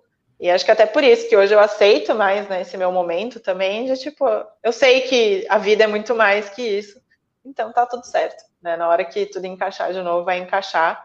E ainda vou buscar todos esses objetivos que eu quero. É, porque quando ah, tem algum momento quando a gente começa a correr, ou depois em alguma coisa que a gente tá muito só, só corrida, corrida, corrida, né? Aí depois tu vê assim, bom, tá, é legal, é bom, é, mas não pode ser só isso. Tem algum momento que a gente percebe isso, né? Às vezes precisa vir uma pandemia, e às vezes a pessoa não percebe porque tá, ok, né? Faz parte também. Sim. É, acho que todo mundo que tá um tempo maior passa por isso, né? Ou quem ainda, quem começou a correr três anos, esse momento ainda vai chegar né? Como teve esse boom que eu falei de 2016, que teve muita gente entrando, então tem muita gente ainda nesse pico. Só que umas horas as, as coisas estabilizam, né? Então você lembra que você precisa cuidar da sua família, você lembra que você precisa sair com seus amigos, você lembra que você precisa cuidar de você em outros sentidos, né? Não só da corrida. E daí eu acho que a gente vai equilibrando, né? Se a gente quer fazer isso a vida toda, estando velhinho ali, a gente também precisa se cuidar, que nem o, o, eu não ter continuado fazendo tanta insanidade de montanha, de que nem quando eu fiz ultra, todo mundo fala, ah, agora você só vai fazer ultra. E para mim nunca foi um objetivo fazer várias, porque eu sei o quanto isso acaba desgastando. Então, assim, não, calma, né? Espero ainda ter muitos anos para viver e eu vou fazer o que de fato me der vontade, né? Que nem Bertioga, eu falo que ela podia ter 60 quilômetros ou podia ter 90. Eu ia fazer do mesmo jeito, porque eu queria estar ali, naquele lugar, naquele ambiente. Então, assim, não era por conta do 75, é porque eu queria fazer aquilo, queria ir de um ponto no outro. Então, acho que é isso, canta a gente conseguir dosar para poder correr por mais tempo. É, é melhor entender que essas fases vão acontecer mesmo, né? Então, falando tipo de mulheres, um momento que uma mulher quer engravidar, tipo, vai lá, engravida, tá tudo certo. E é, eu estava vendo aqui no teu Instagram, tu tem ultimamente feito aquelas lives lá, corpos reais, né? Tá bem interessante, eu queria que tu falasse exatamente o que, que é isso, qual que é o teu objetivo. Olha, acho que esse tema, ele já me permeia desde que eu tive essa pausa, né, entre aspas, desde que eu tinha diminuído o treinamento lá em 2018, e que daí eu voltando eu me sentia meio ET, né, eu tive esse ganho de peso de novo, e eu ouvi muitas críticas do tipo, ah, você não é mais a mesma, então você não é mais corredora. E, tipo, realmente, a mesma não sou, mas eu ainda gosto de corrida, eu ainda corro, só que de um jeito diferente, né? Enfim, num outro contexto de vida e que vai muito além da própria corrida. Então, eu, eu senti isso durante muito tempo. É, eu, desde criança também, né? Não, nunca fui uma criança magra. Sempre tive aí momentos um pouco mais gorda, menos gorda, mas enfim, isso fez parte da minha vida como um todo encarei coisas difíceis de pequena, de bullying, esse tipo de coisa. Tu ouviu bastante coisa sobre isso, então, provavelmente, né? Bastante. As crianças são cruéis? Não, as crianças são muito cruéis. E assim, na nossa época, graças a Deus que não tinha Instagram e WhatsApp. Senão, assim, eu, sei lá, eu não ia ter sobrevivido, eu acho. Então, agradecer que na nossa época não tinha, porque, sério, eu tenho dó, assim, das crianças de hoje, porque realmente amplifica de uma forma muito surreal. Mas eu cresci no interior, e interior é um, um lugar complexo para essas questões também, porque é, todo mundo cuida da vida de todo mundo, né? Diferente um pouco das capitais. Mas enfim, tive esses momentos de vida desde sempre, e na corrida, o que eu vim percebendo muito nesses últimos tempos é sempre isso, que nem por que, que todo mundo sempre está querendo o corpo do outro, né? Ah, eu quero o corpo da Pugliese, eu quero isso de não sei quem. O corpo da Pugliese, o pace do atleta XYZ, a casa do outro. Então, assim, a gente está sempre olhando para o outro, para o outro, para o outro, para o outro, para outro, e a gente olha muito pouco para a gente mesmo. Né? Então, o que eu percebi nesses tempos, é, em paralelo a todo um processo de autoconhecimento mesmo, de, de coaching, de imersões, de, de inteligência emocional, que eu falei, cara, eu tô bem comigo quanto a isso, né? Tipo, óbvio que eu ainda tenho os meus objetivos, eu prefiro um o meu corpo, não vou nem falar mais magro, porque eu não, não acho que eu nunca vou estar magra, né? Mas com menos peso, porque ele vai me ajudar a ir mais longe, né, de forma mais eficiente e tudo mais. Mas eu entendi que tá ok, é, que eu não preciso me martirizar por isso, porque os outros estão comparando, né? Porque um dia eu já fui uma outra pessoa.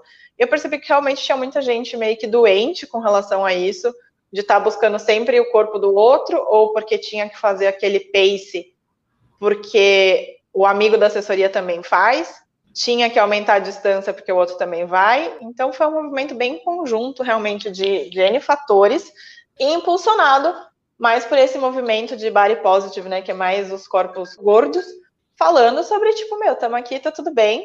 É, só que no esporte isso ainda é muito tabu. Né? A gente começou a ver mais em moda, é, em outros segmentos, mas no esporte é, é muito preconceito realmente, né? Porque a gente sabe que um corpo, óbvio, mais leve, ele vai ser mais rápido, ele vai ter uma eficiência maior, mas isso não significa que isso seja uma regra e que outras pessoas com outros tipos de corpos não possam correr. Até porque muita gente que entra na corrida entra por isso. Então, essas pessoas precisam se sentir acolhidas, né? Precisam sentir que elas podem fazer parte desse universo, que a corrida não é só uma coisa para quem tem corpo de maratonista. Ela é para todo mundo, de formas diferentes, mas ela é para todo mundo. Mas ali que tu falou, então, que fez, é, tu já teve, então, é, tipo, as pessoas falavam, mas tu, contigo mesmo, tu já teve problemas de se aceitar, vamos dizer assim? Já, já, com certeza.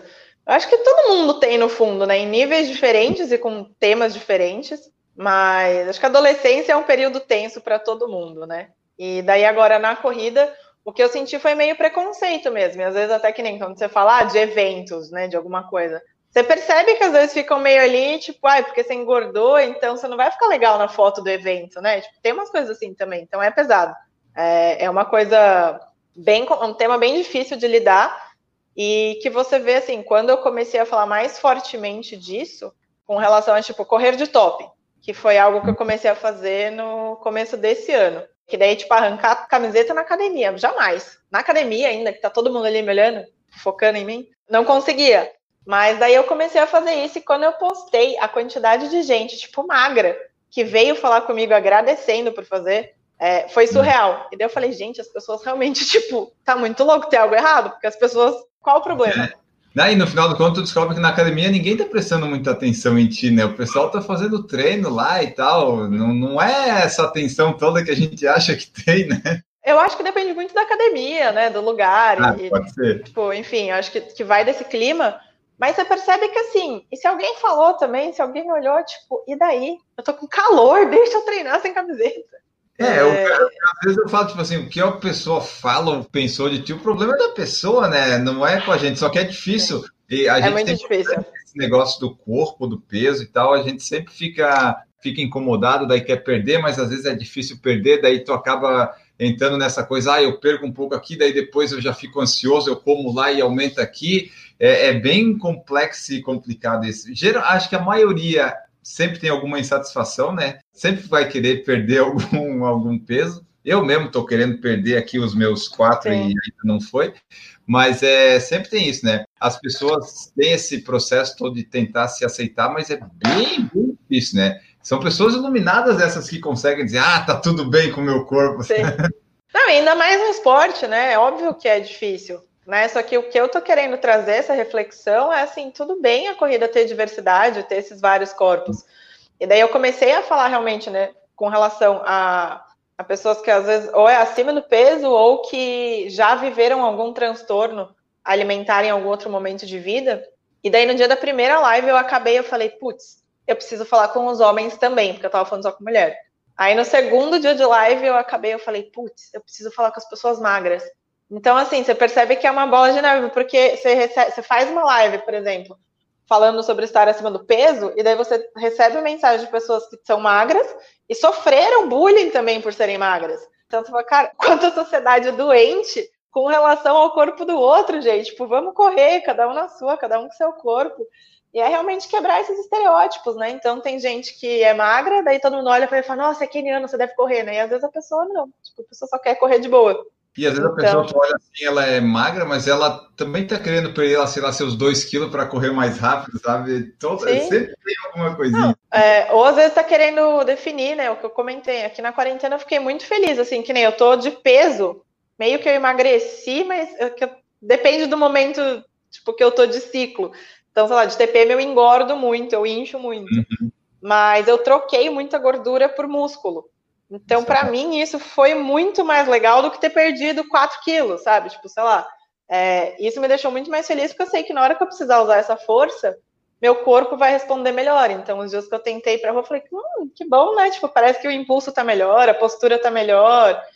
Então, é muito mais com isso, né? O corpo, o formato do corpo em si, ele vai acabar sendo uma consequência das escolhas que você for tomando, né? Você não precisa ficar 100% do tempo bitolado nele, né? Que nem está treinando para uma maratona, é óbvio que você vai perder peso, é normal.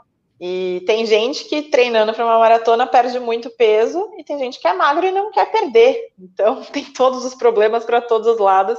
Então nesse movimento realmente é, das pessoas só acima do peso, eu realmente quis fazer um movimento por tipos de corpos variados, né? De todo mundo pode ter seu espaço e você não precisa ficar se metendo na vida do outro em relação ao corpo do outro, né? Que é aquela coisa, quando sai da pandemia, não vamos ficar falando se o fulaninho engordou, se o fulaninho emagreceu, porque às ah, vezes é. ele emagreceu porque teve depressão, não, não foi porque ele quis. Então, a gente precisa realmente ter bastante cuidado. É, esse negócio que tu falou do corpo, eu já, já aceitei que meu corpo nunca vai ter um formato bom mesmo, mas eu, eu foco só no, na perda do peso, sabe? Eu quero, eu sei, tipo, a gente está gravando hoje, eu espero que quando eu publicar eu já tenha atingido o objetivo, mas já foram 7 quilos, né? Aí algumas pessoas falam, ah, mas isso daí pode ser massa magra. Eu falo, mas não importa, foram 7 quilos, pode a massa magra junto, pode, pode tudo. Foram 7 quilos a menos, isso dá menos impacto no meu joelho, sabe? Eu Sim, já fico feliz com isso. Que eu não faço fortalecimento quase nenhum, então eu sei que ah, vai perder, vai, não fica meio flácido, mas eu tô leve, sabe?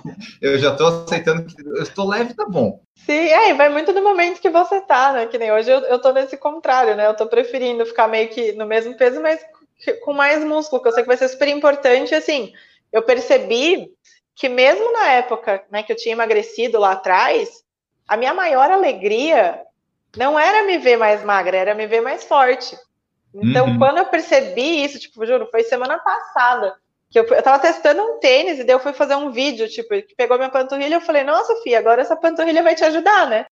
Porque há muito tempo ela não ficava forte assim. É, ela foi grande, mas ela não estava forte, não estava fortalecida. E a panturrilha é super essencial para a gente correr. Então, quando eu olhei o vídeo, eu falei, puta, que massa, porque, né, mesmo num período de quarentena, eu consegui fazer esse trabalho que há muitos anos não estava saindo. É, eu acho que o pessoal, nesse período aí da quarentena, é, muita coisa é, ruim deve acontecer, né, porque a gente ficou em casa, teve que ficar e tal, mas dá para ver o que, que de repente ficou de bom, né, para tu se apegar nisso, né? Um pode ter perdido peso, um pode ter definido ali, ou o outro conseguiu ficar mais com os filhos, sei lá eu, né? Pelo menos a ver. É claro que deve ter muito mais coisa negativa, mas tu conseguir ver a positiva dizer, putz, pelo menos isso aqui deu certo. Tem que fazer alguma coisa, não é nem o lance de alta produtividade, nem é esse mérito. É realmente assim, você se tornou uma pessoa melhor, né? Você trabalhou alguma coisa internamente que você consegue continuar daqui para frente de uma forma mais equilibrada, mais feliz, mais estável. Enfim, né? Tem tantos fatores. Eu até brinquei que no começo eu postei um, uma foto com uma legenda tipo: eu vou sair da pandemia melhor do que eu entrei. E eu não escrevi sobre emagrecer, em momento algum. E um uhum. monte de gente chegou, tipo, sei lá, em abril começou. Mas você não ia emagrecer? Eu falei, não. não falei nada que eu ia emagrecer. Depende bem. do que você chama de melhor, né? Eu falei de melhor de fazer várias coisas que eu queria fazer há muito tempo. É, e assim, a minha vida ficou mais insana ainda na pandemia. Eu nem fiquei com esse tempo todo que eu achei que ia ter. Então, cada um levou de um jeito, né? E para mim foi, foi insanidade, mas eu acho que tiveram pontos muito positivos, sim. É, desde quando tu é, ou se é, tu é ainda, se já acabou, como é que foi esse negócio de embalo da maratona do. Eu fui o ano passado, né? Não sou mais, esse ano tinha uma outra galera. E o ano passado foi o primeiro ano que eles trabalharam como embaixador, né? Em 2018. Eles fizeram uma sessão de fotos com algumas pessoas que representavam ali as distâncias, né, por conta da camiseta, assim como em 2017. É, mas eles não trabalhavam dessa forma como embaixador, então tinha sido o primeiro ano. É, e a gente pegou. Coitada, né? Eu quero ir lá e dar um abraço na Maratona do Rio, porque três anos eles podem pedir música já. 2018, né? Teve a greve dos caminhoneiros, então ah. não chegou stand, não chegou um monte de coisa. Eles tiveram que escoltar as medalhas.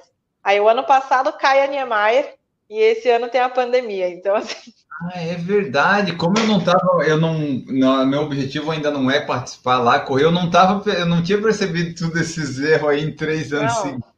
Cara, de verdade, assim, guerreiros e, e dá dó, porque é uma coisa que está muito acima deles. né? E, e todo mundo acaba direcionando muitas críticas para eles, eu acho que muitas coisas com razão.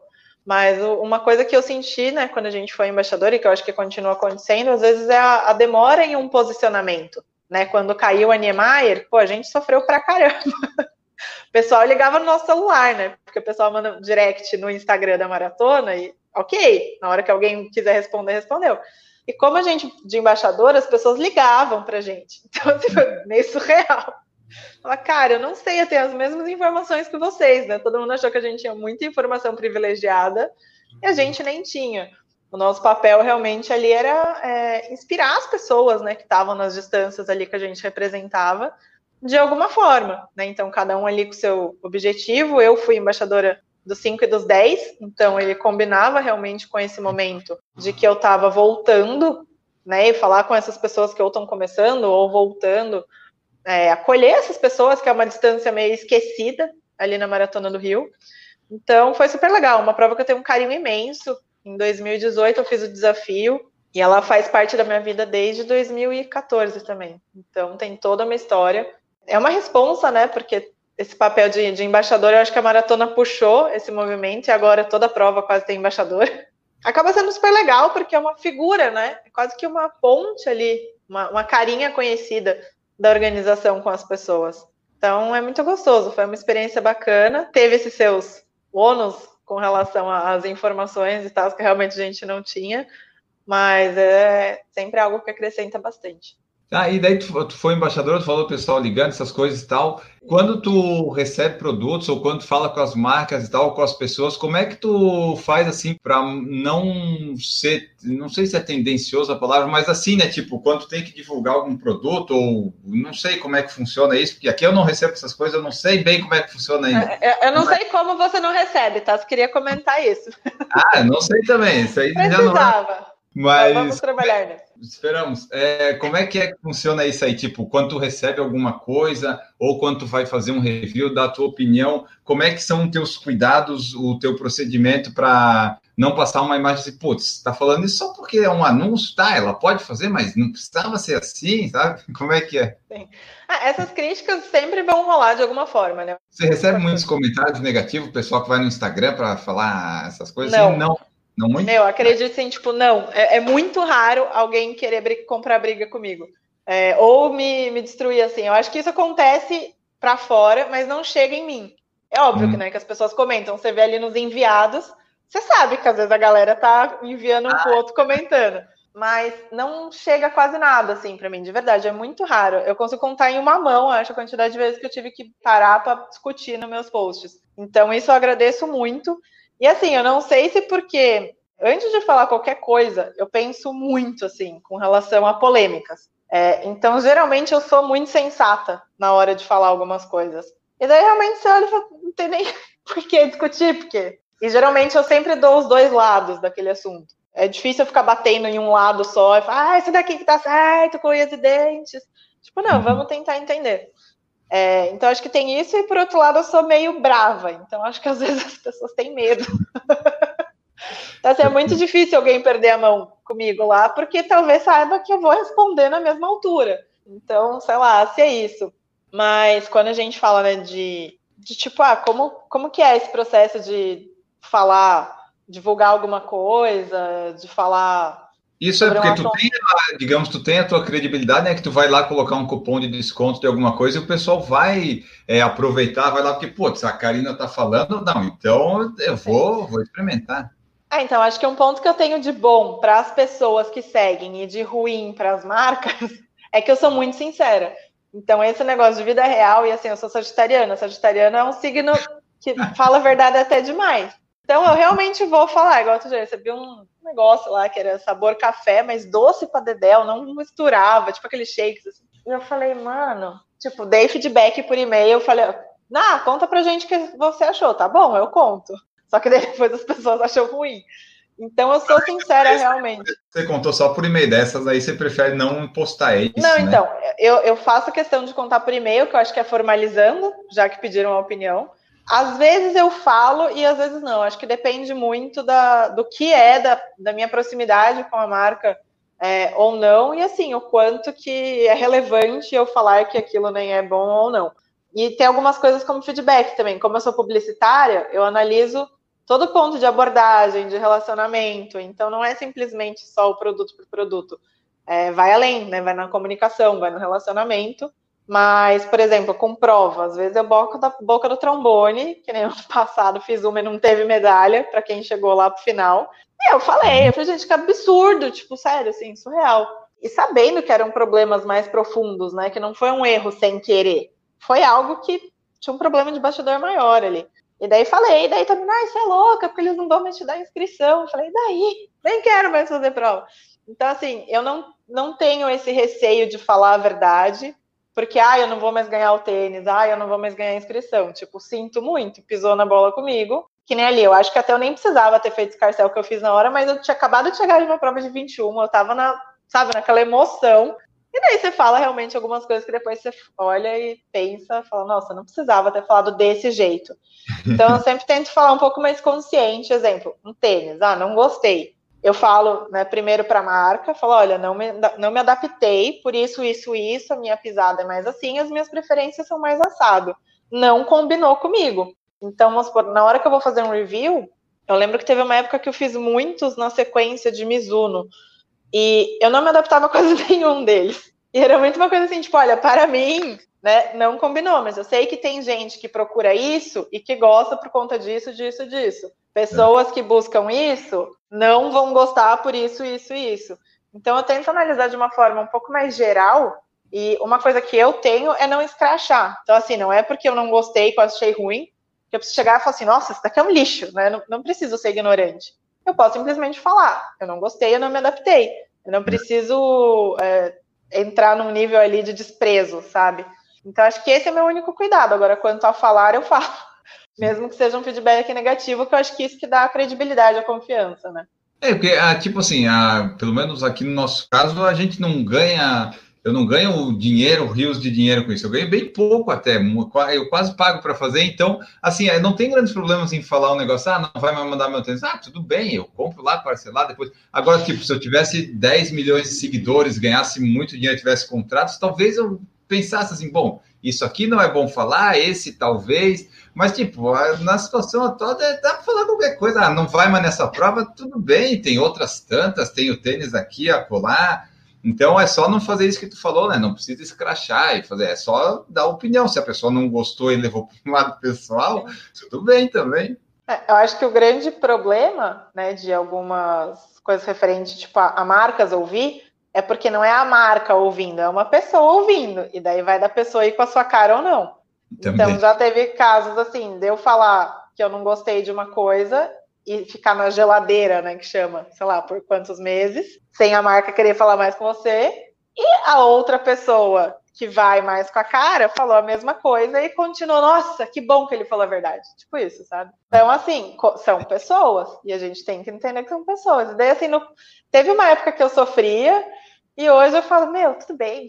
Tipo, uhum. não vou esquentar de verdade, assim, né? É realmente um amadurecimento de saber que você não precisa receber todos os lançamentos de tênis, óbvio, né? Se você tem a receita, se você é, vive realmente disso, eu acho que é uma coisa que eu até preciso virar essa chave é, e parar de fazer algumas coisas, né? Tudo sempre de graça e tudo mais. Mas você não precisa de tudo o tempo inteiro. Então, acho que isso em um momento ele dá uma subida à cabeça, porque é legal, obviamente, é gostoso, é legal você receber os tênis. Mas você não precisa de tudo. E você não precisa vender a sua opinião, vender a sua credibilidade para poder falar, ai, olha só que lindo, maravilhoso o pessoal quiser comprar, daí tem que ser com dinheiro, porque com tênis não está dando, porque não estão aceitando ali na a, conta ali, não está dando para pagar com tênis. Não, aqui também não. O dono do apartamento não aceita tênis, ele já falou que ele não gosta de correr, que ele não calça meu número e que ele quer o dinheiro. A gente falou desse negócio de corpo todo e tudo mais, mas deixa eu te perguntar, tem alguma restrição que tu faz de alimentação ou não? Então eu queria ver aqui como é que é que tu lida com isso em época de provas, tu tenta controlar, focar mais em algum tipo de alimentação ou se é tudo liberado?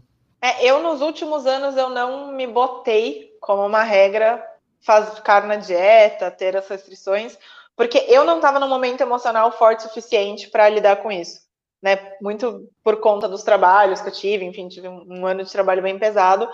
Então era mais um peso para eu lidar. Então meio que eu tirei. Aí no ano passado, no começo, quando eu voltei né, a correr, aí fiz um trabalho nutricional de novo que super funcionou. Mas também, quando começou a vir mais perrengues, eu também fui saindo. Então, assim, isso é, é um ponto ruim em mim, né? E eu acho que o que eu fico triste é porque quando eu comecei a correr, juro, eu comia chocolate acho que todo dia. Tipo, tinha 24 anos, né? Todo dia lá no, no meu trabalho, o pessoal comprava uma caixa de chocolate e a gente comia. Eu nunca tinha deixado de comer nada. Tomava minha cerveja, sempre fui assim, né? Tipo, é, posso correr, mas eu vou tomar meu vinho, vou tomar minha cerveja. Óbvio, não precisa ser exagerado, mas eu não vou deixar de tomar. Né? Acho que em uma maratona só, que eu cortei totalmente cerveja durante os quatro meses que antecederam, é, mas eu fiquei no vinho, então foi a troca que eu fiz. e super funcionou, inclusive. Mas eu não, não sou a pessoa tipo, que lida muito bem com tanta restrição. Então, acho que o que eu fico triste é isso, porque antes de 30 anos eu podia ainda comer o que eu quisesse, e hoje eu percebo que realmente não, não continua mais sendo assim. Hoje, realmente, se eu quiser focar em perder peso, eu realmente tenho que fazer uma alimentação controlada e supervisionada, né, por algum profissional. Porque, por exemplo, agora na quarentena, vários dias eu tô fazendo um jejum sem querer querendo, porque eu não tô sentindo fome. Só que é errado, porque o meu metabolismo, ele não funciona assim. O meu metabolismo tem que comer com, com espaço mais curto de tempo. Que eu sei que acelera e faz eu perder peso, né? Então, se fosse esse tipo, ai, ah, de fato quero perder peso na quarentena, eu teria que ter feito diferente, eu teria que ter tido essa ajuda profissional para realmente fazer uma alimentação adequada para esse momento, né? Que daí não está correndo, então é totalmente outro tipo de caloria, de energia, mas que não, não foi o caso, assim, também não, não quis botar agora na quarentena. Talvez voltando tudo eu queira, porque como eu baguncei bastante, no, não é nem no sentido tipo, de comer várias porcarias, né? É mais no sentido realmente de não comer com horário, não ter rotina, porque realmente, se for ver, eu comi muito menos, muito mais espaçado. Tipo, fiz esse jejum intermitente sem querer. Só que para mim não funciona, né? Eu teria realmente que ter uma regra. Eu sou muito da praticidade, né? Na pandemia eu comecei a fazer cuscuz. Então, assim, às vezes eu como cuscuz e ovo, tipo, é. de manhã. E, meu, eu não sinto mais fome até a noite. Às vezes bate 11 horas da noite e falo, cara, não comi. Aí eu como outro ovo, tipo.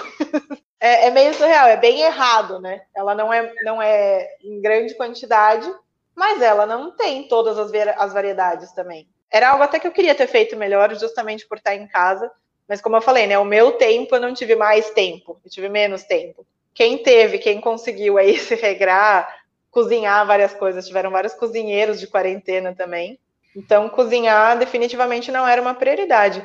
Mas quem ficou realmente com tempo livre, pô, super legal, né? Você ficar testando várias receitas, Bacana, admiro. Não, não funcionou comigo, não deu, não tive esse tempo. Tu falou que tá, é, que tipo, ah, tudo bem, aceitou que não ia dar para fazer restrição e tal, mas daí tu já sabes que provavelmente vai ganhar peso e daí tu lida bem com isso ou tu não se importa também com isso? Porque tem gente que diz assim, bom, eu não vou conseguir fazer coisa agora, mas aí fica sofrendo porque está ganhando o peso, né? Precisa, putz, agora estou engordando, estou ficando gordo, gordo, gordo, gordo. E na verdade não é tanto assim, né? Mas daí tu já foi com essa cabeça que, bom, ok, estou fazendo isso, talvez ganhe peso, mas dá para voltar porque eu já sei o caminho. Na verdade, eu acho que assim, como eu não ganhei, né? Falando de agora, tá? É, hum. Eu acho que eu não tive esse pensamento porque eu não vi o negócio ficar sério. Então, acho que realmente, como eu fiquei equilibrada, não me bateu essa água na bunda de pensar dessa forma.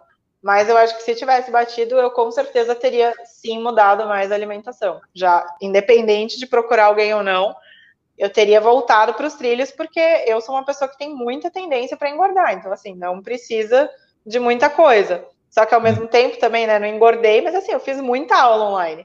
Eu podia ter emagrecido pra caramba. Se eu tivesse comendo certinho, se esse Sim. fosse, tipo, minha super preocupação, eu acho que dava.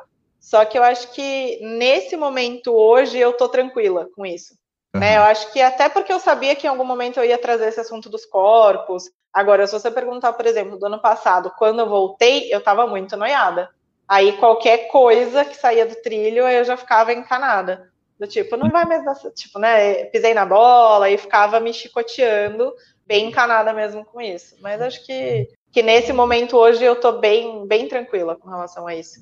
Óbvio, né? Sabendo que se eu quiser correr uma maratona sub 4, eu vou ter que cuidar de, de alguns fatores. Mas hoje é isso, tô bem, tá tranquilo. Bom, pessoal, essa foi nossa conversa aqui com a Karina Teixeira, arroba Corredora da Vida Real. Esperamos que vocês tenham gostado, vocês mandem seus feedbacks para nós, vocês compartilhem aí, marquem nós, você divulga aí para os seus amigos, quem não escuta, porque tem várias formas de você ajudar o Por Falar em Correr, uma delas é escutando, obviamente, você tem que baixar o episódio, se não quiser escutar, para pelo menos contar um download lá para nós. Tem as formas de apoiar, que é Padrim, PicPay e o Apoia-se. E ouvindo, só simplesmente ouvindo o podcast lá no Anchor. São várias as formas de você nos ajudar. Pode ser por vontade própria, contribuindo financeiramente a partir de um real. Pode ser só ouvindo, compartilhando, que isso também ajuda bastante. Dado esses recados, eu posso agora me despedir Tá, Karina, muito obrigado pela sua presença aqui. Eu queria que tu deixasse, eu já falei bastante da, da arroba do Instagram, né? Mas os teus meios de contato e a mensagem final. Muito obrigado, Karina. Bom, obrigada mais uma vez pelo convite, super oportunidade de estar aqui. Uma honra estar nesse podcast. Queria agradecer também a todo mundo que ouviu. Só relembrando, arroba Corredora da Vida Real no Instagram. A gente também tem o YouTube, embora às vezes eu mesmo esqueça que eu tenho ele, mas ele está lá, então se inscrevam lá, ativem o sininho, porque até com todo esse movimento dos corpos, muita coisa vai para lá, e se Deus quiser vai virar podcast também, então fiquem ligados.